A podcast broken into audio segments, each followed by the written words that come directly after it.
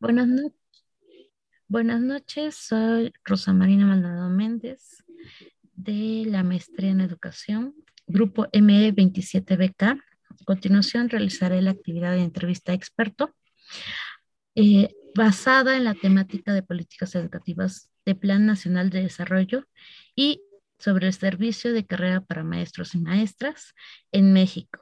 Tengo como invitado al profesor Exalde Jesús López Constantino, docente de diseño industrial de la Escuela Secundaria Técnica 134. Cuenta con 14 años de servicio. La escuela se ubica en el refugio Chiapa de Corzo, Chiapas. Buenas noches, maestro Exal.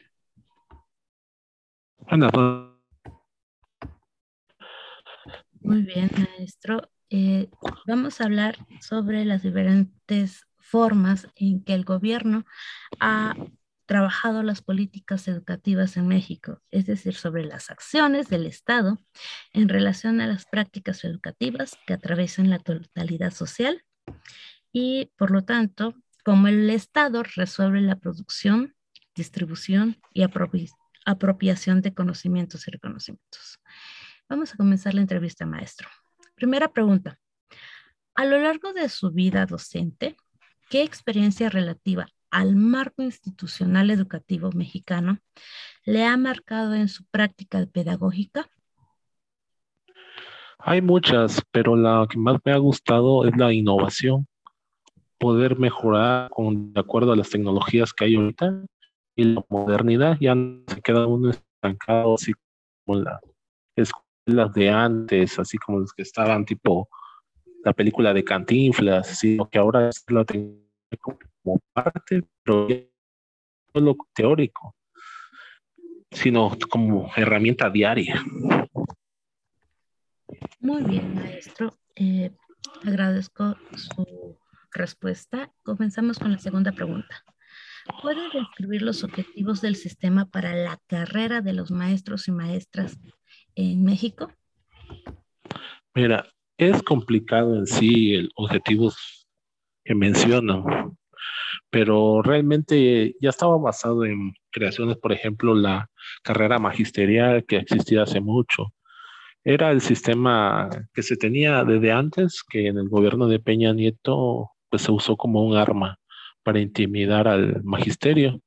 De ahí aquí en el gobierno actual solo modificaron unas cosas, quitaron lo de punitivo, pero de ahí realmente la misma estructura. El sí es evaluar al docente, pero no se le ofrece una ayuda. Y realmente cambiar, por ejemplo, a, docentes ya grandes, que ya les queda poco para jubilarse, es muy difícil. Ellos ya quedaron así. Sería para las nuevas generaciones. Pero las estructuras que tiene, por ejemplo, las normales superiores no se han actualizado. Ya algunas ya muestran hasta maestrías y no, y no, no va a su personal ahí se queda, no hay una actualización. Y todos los objetivos que pide Lucican es realmente modernizarse, actualizarse, que sigan estudiando y no lo hace el maestro. Ahí se queda estancado. Y el peor de los casos, educación indígena o bilingüe, como le queremos decir, que no hay avances. Realmente no se puede llevar todo. Se dirían administrativamente, sí, pero en la realidad solo queda letra muerta. El magisterio no se actualiza y las nuevas generaciones vienen actualizadas, pero no están en un contexto que ven las escuelas, creen que las escuelas cuentan con recursos en excedentes, con todo, y no, no se puede trabajar así. Muy bien, maestro Exal. Vamos a comenzar la tercera pregunta. Eh, ¿Cómo considera la creación y el establecimiento de LUCICAN, la unidad del sistema para la carrera de las maestras y los maestros. Como lo había comentado, este ya existía. Su primera base fue la carrera magisterial que se le daba al maestro si estudiaba tal cosa, curso, subía una letra y subía su nivel económico. Y hasta llegar a la letra E, que realmente alguien con tiempo completo con letra E gana más que dos directivos. Pero eso sí, cambia de acuerdo a la zona económica y el estado. Ya realmente aquí donde yo trabajo es diferente el salario comparado a la zona centro. El, el UCICAN fue creado para que se actualice el, el maestro, vaya cursos, siga estudiando, pero digamos, les piden que estudien hasta una maestría. Y aquí la mayoría de las maestrías no están enfocadas en educación básica, lo que es kinder, primaria y secundaria. Todas están enfocadas a nivel superior o superior.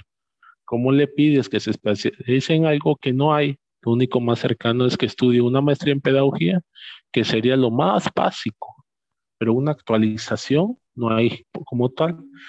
Existía lo que es el Centro de Actualización del Magisterio llamado CAN, que era una herramienta muy buena y la dejaron en desuso, inclusive ya no tiene validez tanto en las famosas carreras, este, las cadenas de cambio, que era la única forma que se actualizara el maestro. ¿Cómo? Había maestros que no estudiaron una carrera docente educativa, sino que estudiaron una licenciatura fin, una ingeniería fin, y gracias a la actualización podían tener un perfil educativo. Pero el UCICAN cree que todos tienen estudios, que todos se van a actualizar, y hay maestros que no. Se logró ver ahorita con el uso de plataformas. Sí, pegó en las escuelas de tipo particular, pero en las de públicas hay lugares que ni siquiera tienen electricidad, mucho menos van a conocer lo que es el Internet. Está enfocado Lucicán a ciudades grandes, con recursos, o sea, una capital. Y, por ejemplo, en mi estado es de los estados más pobres. Ni siquiera yo que pertenezco a la región centro, mi escuela no, no funciona, porque no tiene ni presupuesto ni recursos las escuelas para trabajar y mucho menos que el maestro se vaya a actualizar, que se vaya a evaluar su grupo cuando son grupos que son niños que ni tienen a veces para llegar y pues no llegan a clases y ahora con esto de las clases en línea no muchos se conectan porque no tienen una plataforma o sea un, o señal de internet para poder entrar. Muy bien, agradezco. Muy buena respuesta, maestro. Em, cuarta pregunta. ¿Qué opina de la política educativa actual? Bueno, la cuarta transformación. Magisterio esperaba que gracias al Señor, ya saben, Obrador, todo iba a cambiar. Era el chiste tirar al gobierno de Peña Nieto, que se miraba como el mal. Lo veíamos realmente como un Mesías que iba a cambiar, pero pues es muy difícil cambiar el sistema educativo. Tiene demasiados vicios demasiada corruptela y cosas que no se lleva a cabo. Marcan que escuelas con recursos, con escuelas con todo. Y hay escuelas que ni tienen, que tengan una estructura de computacional, pantallas, todo no. Es muy difícil, en palabras sí queda, pero la, la realidad no. No se puede comparar una escuela de zona indígena a una escuela de, de una ciudad digamos, la cabecera capital. Yo este, he trabajado en zonas indígenas ocho años y logré ver que hay escuelitas que si es que tienen luz y hay otras que si es que tienen equipo de cómputo, no hay quien le dé mantenimiento. Por lo tanto, la política se ve buena al inicio, tiene sus tintes socialistas que debería tener, pero llevándose a la realidad, no, es muy fantasiosa sobre todo porque no hay integración y apoyo de los gobiernos estatales que es como dirían cada quien va para su rumbo. En mi caso, mi gobernador, pues según trabaja a la par del presidente y tiene ciertos problemas con el magisterio, sobre todo con la coordinadora. Realmente los recursos no, no hay, se debe, por ejemplo, los interinatos, no les pagan. Tengo personal de mi escuela que cobra cada dos años interinatos, si es que les pagan, y les pagan un tercio y engañan en las noticias que se les pagó completo. Becas para alumnado, mi escuela solo tiene cinco, porque es una escuela pobre. Y les pagan, si es que una vez al año, dos veces al año. Y todos ponen que estamos al 100 y ahora con la se logró ver las deficiencias, las fallas, sobre todo de ahora que tienen que sanitizar todo. Mi escuela es muy pobrecita, el presupuesto que ahí se acabó y realmente los utensilios se usa de que cada persona lo traiga y que se defienda a la buena de Dios, porque no hay presupuesto. Y esa política educativa se ve una mejora, se ven las noticias, pero la gente se ilusiona que, pues, que vamos a llegar a eso, que estamos muy americanos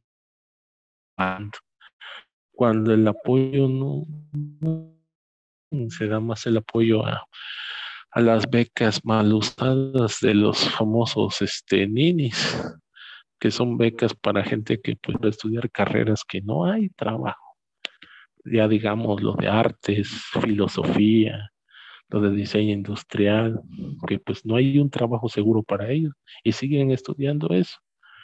Yo en dado caso prefería que se apoyara las tecnologías, que es lo que se necesita, y el, y el área médica, porque es lo que ahorita estamos necesitando y pues no hay. Hay más apoyo para uno que estudió filosofía para que pierda su tiempo, que apoyo a uno que estudió medicina, o una enfermera, que es lo que se necesita ahorita. Se ve bonito los apoyos que el pueblo mexicano vive mantenido y seguirá mantenido, aunque digan que no, con las famosas becas, los apoyos que no se usan para lo que debe ser. Yo lo vi en zona indígena que los apoyos que daban eran usados para que el papá se alcoholice, para comprar cosas que no son ni para el uso del muchacho ni para que coma. Y ya no digamos las despensas, las cambiaban por alcohol o por sabritas y refresco, que realmente eso no es un apoyo para el muchacho. Y sí, está muy mal, pero es tiempo, no sé, sí sabemos que seis años no se va a arreglar el, el país. Realmente se necesitarían como cuatro gobiernos más para intentar algo y pues se ve lejos que mejore la política educativa mexicana. Agradezco su respuesta, maestro.